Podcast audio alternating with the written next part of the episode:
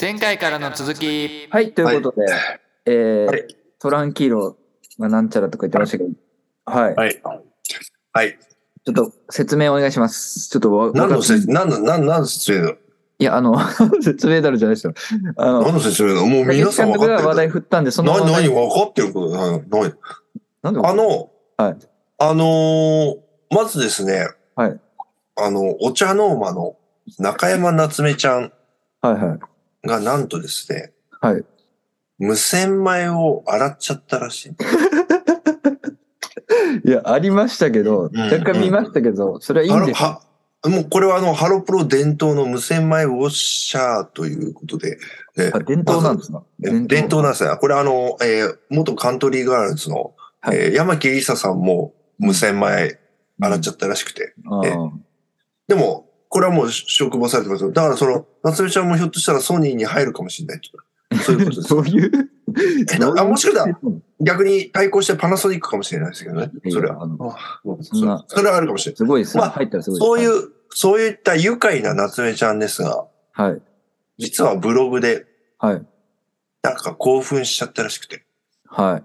大変です。ちょっと、えー読ませていただきます。君に読む物語。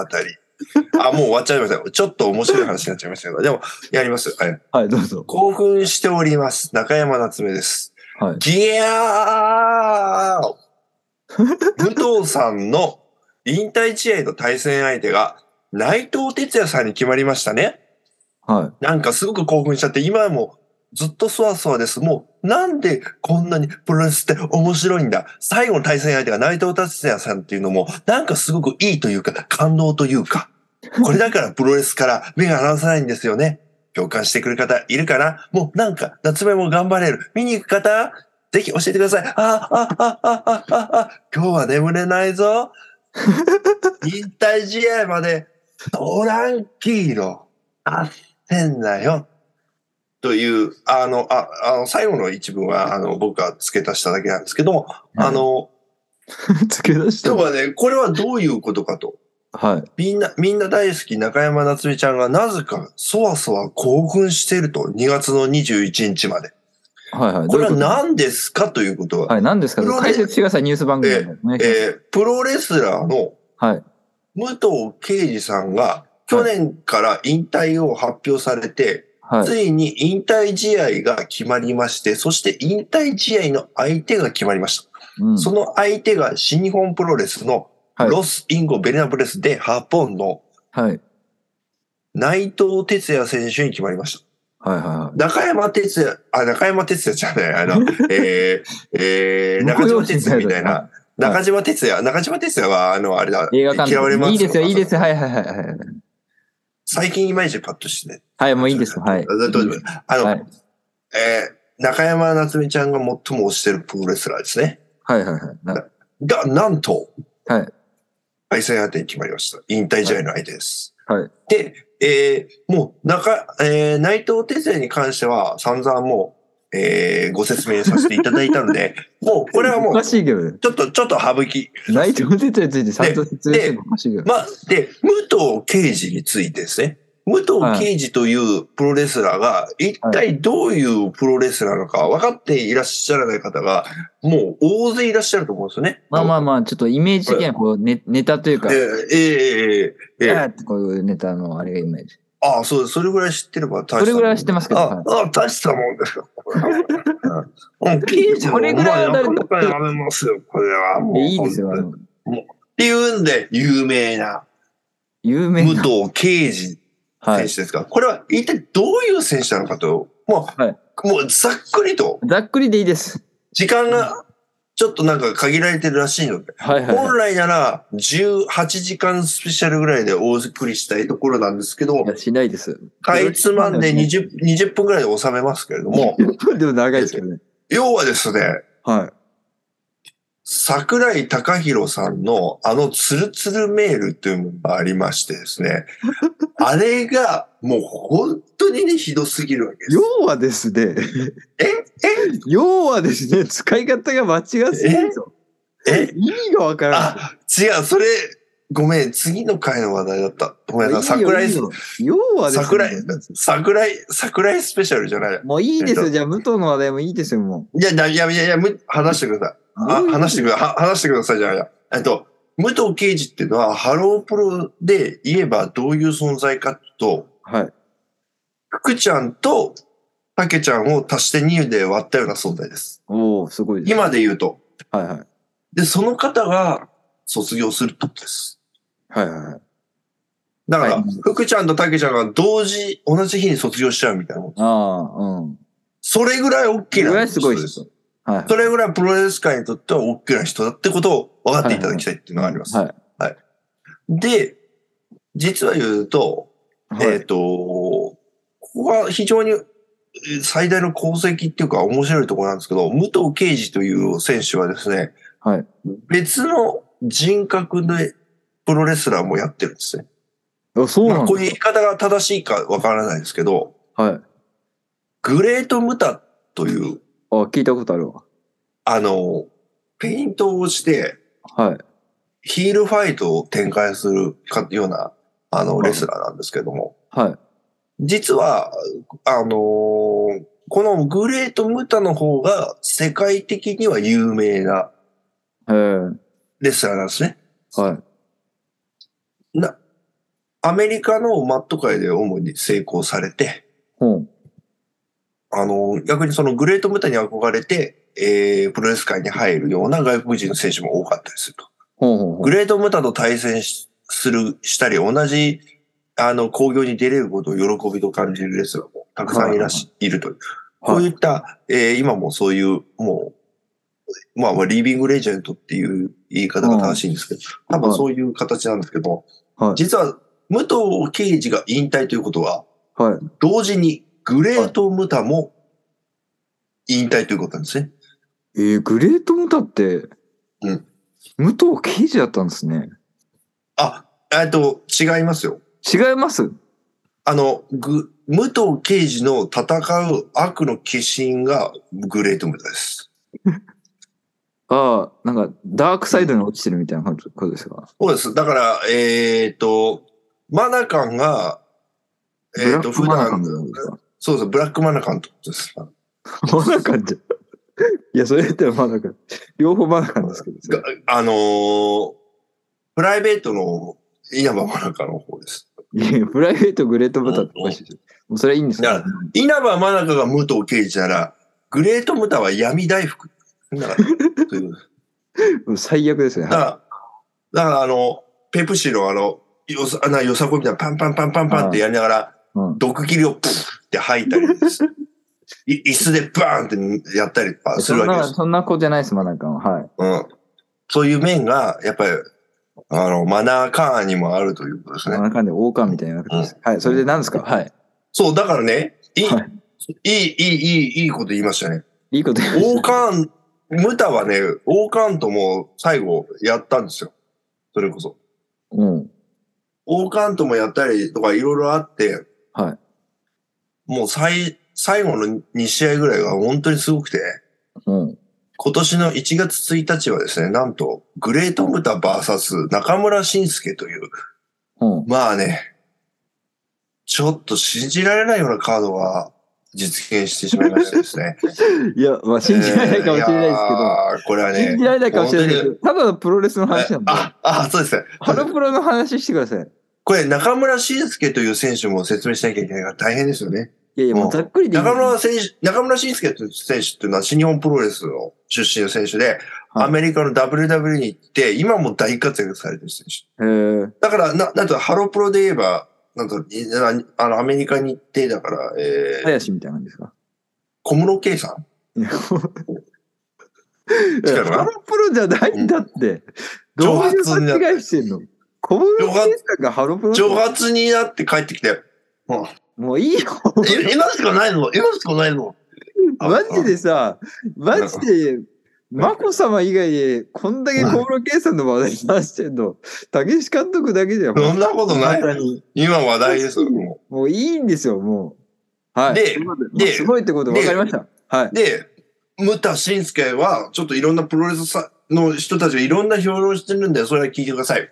はい。素晴らしい試合でしたよ。僕も、あんな、あんなことになるとは思わなかった。へえ。なんだはいろう。で、ムタの本当の最終試合が先週ぐらい行われたんですね。はあはあはい。で、対戦相手は、えっ、と、3対3の、まあ、6人タックルの試合だったんですけど、あはい。対戦相手に、あの、白紙って言うと、白い天使って書いて白紙っていう、まああの、えー、新崎人生さんなんですけど、道のプロレス出身のね。はいあこの方も W、WW ってアメリカのマット書いてある。まあまあまあまあまあ、それはいいんですけあど、まあまあ、それ。はいあの、前の試合の因縁もあって、はい。白紙が持ってきた外場ってお墓に、の後ろにつけるあのあ、竹の、竹なのかな木の板かな、はいあれあるじゃないですか。はい、ありますね。あれ、あれにグレートムーター、ナムさんなんとかって書いて、おお。それでグレートムーターをこう、もう、だその、沈めるみたいな意味があったんですけあど、はいグレートムーターはそれを逆に外場を持って、はい。バーリンって割って、うん。割れたそのギザギザのとこで白紙の坊主頭を、そう流血するわけですよ。はこれでも前の、二十何年も前の試合の再現なんですけれども、い。へえ。それで、二十何年前の試合は、その外場にですね、その血がついてるわけですよ。でその血を指でなぞって、グレートムータは死って書いたんです死ぬの死ですかよ。うん、死ぬの死って書いた。はいはいはい。で、引退試合の時は同じ展開になりました。外場バーンと割りました。うん血、バーン流血しました。で、その血を、人生の、人生じゃない、白紙の、あの、額から血を拭ってですね、うんまたその場に何か書き始めたんですよ。うん。何を書いたと思います完結の完です。うん。引退試合の時ね。うん。もうもう会場どよめきましたね、も ううわ。ただ、これは、ただ、たはだ、いこれはプロレスのファンの方たちは、おーってなって、それはもういいんです。それはいいんですけど、いはい僕はもう一つ実は解釈を付け加えたいと思います。先ほど言いましたよね。武藤敬司っていうのはハロプロで言えば、はい。はい。ふっくちゃんとたけちゃん。はい。たけちゃんっていうのは書道の正社員の資格を持ってます。はいはいはい。武藤は、外場に人生の血で、関と書き初めをやったわけですよ。まあ、書き初めというか、まあまあ、はい。これは、しかも関とっていう終わりって意味ですが、はい。もしかしたらムタはね、あこれから書道の道へ進む、たけちゃんに対して、エールを送ったんじゃないかなとい。や、送ってないですよ。い知やらないですこれは、これはあり得るなと思いました。だから俺、な二重の意味で、はいムタの最後っていう部分ももちろん、もちろん感動したんですけど、はいいたけちゃんへのエールも外さないみたいなね。や。外さね、んない。うん関係ない。うんじゃないです。このなんか歴史と、歴史がこの、なんとの、旧世代の人間が次世代の人間に託すみた いな、その、たけちゃんに託すのおかしいですよ。あ羽生さんから、あの、藤井藤井君ソね。ータさんにこう移すみたいな。うんあ、でもまだわかりませんからね。譲らない。まあまあそう簡単に、そう簡単に。いいよ、いいよ将棋の話を。はいい。はいはいはい。え、え、その、そう、羽生さんには頑張ってもらいたいね。なん かね。あの、将棋のこと全何の話だ全然。頑張ってもらいたいけど、何の話なの全然、全然将棋のこと全然知らないけど、あの知らないのクソが、あのクソが綺麗に叩きのめしてほしいよ ね。うん知らないならあんま、あの、一丁噛みしないでくださあい。もういいんですよ。もうハロプロの話題にしてください。もうプロレスの話題分かりました。すごい、いかにすごいか分かりました。武藤が。そうはい。で、あと、あとどうでもいいですけど、あのいいんだ はい。あの、あ、どうでもよくないですけど、あの、はい。グレートムータと中村慎介のあった試合の前の前の前ぐらいの試合に、はサプライズで、長谷博士、石川県知事が 出てきて、い。ジああ、なんかニュースでやりましたね。ャイアントスイングして、みんなぶっ倒して、勝っちゃったっていう話があって、はあの、その後で、ち知事が何やっとんねんっていうふうに言い。わ言われてまれしてたたね。のはいがありましたけど、はいただこれ、ね、中山夏美ちゃんの出身地は石川県です。いや、ドヤ顔しなくていい。おかしいおかしい。なんでドヤ顔してんのちょただごの、ご合合大臣じゃないよ。もう合ただ関連合県知事だよ。ただ関連してること言ってるだけだから。合合いくらでも言え県ま知事すだかよら。はい、もういいでししょ。かも、はい、しかも、長谷博のその試合のサプライズの時に、山田邦子さんも見てたからね。そう。えーうん何のわ、もう、話がどちらかしてよよくわかんない。はい。え、いや、いや、長谷博と山田邦子さんだかはいわわかんないです。はい。それら。で、で、で、はいで、で、まだあるんですかはい。あります。全然。は実は、ムタ対中村慎介ってものすごい試合だったんですよ。だけど、それが1月1日だったんです。はで、1月4日が新日本プロレスの東京ドーム大会だったの。はいはい。で、これに、きっと去年は夏目ちゃん、ドーム工工業来てたんですよ。1.5だったら。石栗かなめちゃんと一緒に。ああ、だか話しましたね。ら、はい。もう、もしかしたら会えるかなと思って、おう俺1.4行ったんですよ。おう、行った。うん。うん。行そっしたたららい、い、い、行った時に気づいたら、は1月4日ってサンプラザでお茶飲むは普通に公演あったんだ よね。だから、だからそれは会えないよな。でも、はいでも関係ない。代わりに見ましたよ。代わりに見た。で、はいで。、あの、こんなこと言っちゃいけないですけど、は1.4も素晴らしい興行でした。い。うん。はい。1.4。特にあの、藤波辰巳さんが、これから、いろいろ、いろんな選手が出てきますんで、よろしくお願いします。いきますが、1、2、3、ダーンってみんなで言って、それで始まる感じがね、なかなか感慨深かったですけどね。プロレスの現地レポートいらないですあ、ねそう、違う。はいあで、あの、でも、プロレスの話はもう最後にします。1.4で本当に、これだけ見て価値があったなと思ったら、ウィル・オスプレイ対ケニー・オメガでした。うんこれはもう、皆さん、これだけ覚えててくださはいい。はい。はい、よはい。くわかはい。んな。ないんで、なんで、なんですけど、はい。実は、新日本プロレスの親会社、ブシロードは、新日本プロレス以外にも、スターダムという女子プロレス団体を、ええまあ、ぼ、あの、なんですか、経営の傘下に入れてまして、はい。簡単に言うと、新日本プロレスとスターダムという女子プロ団体は、まあ、兄弟というか、まあまあまあ、同じね。同じさん。で、コードの興行とかもやったので、はいえー1.4は、えースターダム提供試合として女子プロの試合が1試合だけ組まれました。ああ、はいはい。で、えーえー女子の IWGP の選手権試合で、王者が北条海里さんって言って、これ WWE で活躍されてた選手なんですけども、はいこれに挑戦したのが、中野タムさんという女子プロレスラーなんですけど、はいえっ、と、真面目な話になりますよ。は中野タムさんは、もともと地下アイドルです。い。うん。えで、し かも、あの、ザ・ザノンフィクションとかで、タムさんは、ちあの、主にフューチャーはされなかったけど、そのグループが、えーあー特集されてました。へえ。まあ、正確に言うと、はいえっ、と、ちょっとその、普段は、マス、はいちょっと、マッサージとかリクライニングしながら、うんお茶を一緒にお客さんと飲むみたいそれな。大丈夫ですか大丈夫です。大丈夫大丈夫。夫です。はいそれはの、ザ・ノンフィクションだったんで大丈夫だと思います。あは。はいはい。裏オプとかはないはずなんで、多分それは大丈夫です。はい。で、それをやりつつ、何の話なんなですんかか、週末にはそういうライブハウスとかで公演をやる。はいはいはい。だからその地下アイドルっていうよりも、まあ、アイドル的な活動もやってるみたいな体だったんですけども、はいはいはい。まあ、ただ実態としてはやっぱりその固定ファンがついてて、はいはい。アイドルだったわけですね。うん。うん。で、そこの、まあ、アイドルだったんですよ、中野珠さんは。で、それのグループが解散してしまって、はい。その後で、ちょっとその間の経緯はちょっと僕わかんないですけど、はい。えー、女子プロレスラーにはい転校するわけですよ。はいはいはい。で、その中野珠さんが、挑戦者として東京ドームの花道入場してくるんですよ。はい。めちゃめちゃかっこよかったんですよ。はああと、まあ、女子プロレスラーで、の中でも身長もそんなにないんですよ。い。はまあ、女子だとしても、多分160ないぐらいない。い。中野さんさんの話してますいけど。や、いや、大丈でも、でも、いや、これ言いたいのはあるんですよ。夫はい。言ってください、それを。い地下アイドルでライブハウスってやってたって、まあ、たたが、たたがなんて変なこと言い方しちゃうとおかしいですよ。それは熱量が素晴らあ、しいそういうことね。わかりりました、わかりました。その地下アイドルなのに、そう、500ドームの下人、に立ってること500人も行かないでしょ。そう。は 100, 100人い、100人の規模のライブハウスで満杯にしてもすごいことだと思うんまあだけまあどす、ごいですけど。めちゃめちゃすわかごいことだ。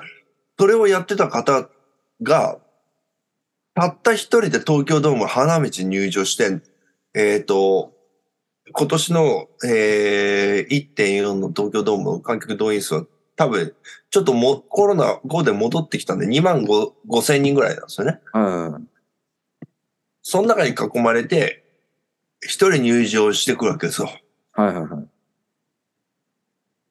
なんか、ちょっとその、ある意味さ、その、女子プロもアイドル的な、その、要素っていうか、そういう見せ方っていうのも大事だと思うんですよ。だからもう試合はもちろんちゃんとやんなきゃいけないんだけど、はいあの、そういうことを考えると、なんか、うん、例えばその、東京ドームって乃木、坂道グループってやってるじゃないはいはいはい。やってますね。坂道グループっていえどもさ、二十何人ぐらいの人たちじゃないはい、もっといると思う。はい。同じ東京ドームの舞台に立ったという時点で坂道と肩を並べつつ、一人ずーっと目立つシーンが何分間もあって、その後、タイトルマッチ、シングルマッチするわけで、うん。その2万5千人っていう東京ドームの観客の視線を一気に集めたっていう部分では、うん。こんな成り上がり方あるのかなっていうね。うん。なんか一種のかえ感慨深さっていうか、なんか、じ自分が想像していない、えー、なんかこういうキャリア形成を、うんどんどんいろんなアイドル、元アイドルの人が気づいてくれるなって思って、はなんか、ここはあの、ハロープロジェクトも、なんかこう、見習うべきというか、あい。の、ね。あの別に女子プロに行けとか言うわけじゃないんですけど、はいはいはい。あの、え、行ってほしいですよ。行く気があるなら、えそうまあまあ行かないと俺思う俺は、俺は構わないよ、俺は。はい。っはいていう感じですけど、なんかそういうのを感じちゃってすごいなって思いました。だからその、大谷、メロン記念日のね、ああ大谷正代さんも最近やりましたけど、うん生活保護をうん。もうおやめになって、うん。でも借金あるけど、まあやってますみたいな。うん。あああいうのとかも、なんかこう、その後も、こう、見せて、現役の時の、あれを、さらに超えていくというかね、はいはいそはい。の本人がどこまで狙ってやってたのか、うん。最初から狙えてやってないのかもわかんないけど、うんなんかそういうところの凄みっていうのは感じますね。まあ面白い話ではあると思います。うんはい。うんただハロプロにはあのあんまり関係ない話でしえた、ね。えかんだ今関係まない話では、ちょっと結構な長尺を使ってましたけど。いや面白い話だと思いますよ。その今日、はい。今日、今日は、今日はでも、でも、武藤刑事スペシャルだから、の後スペシャルじゃ ないです。ハロプロの話を全くしてないですよさっきから。僕が見る限りの武藤の名場弁集を話していくっていいうや会話すにじゃなあって。次僕が話題を振っていきまえ、す。え、え、まあまあこれも本当に些細な話題ですけど。何ですか次回に続く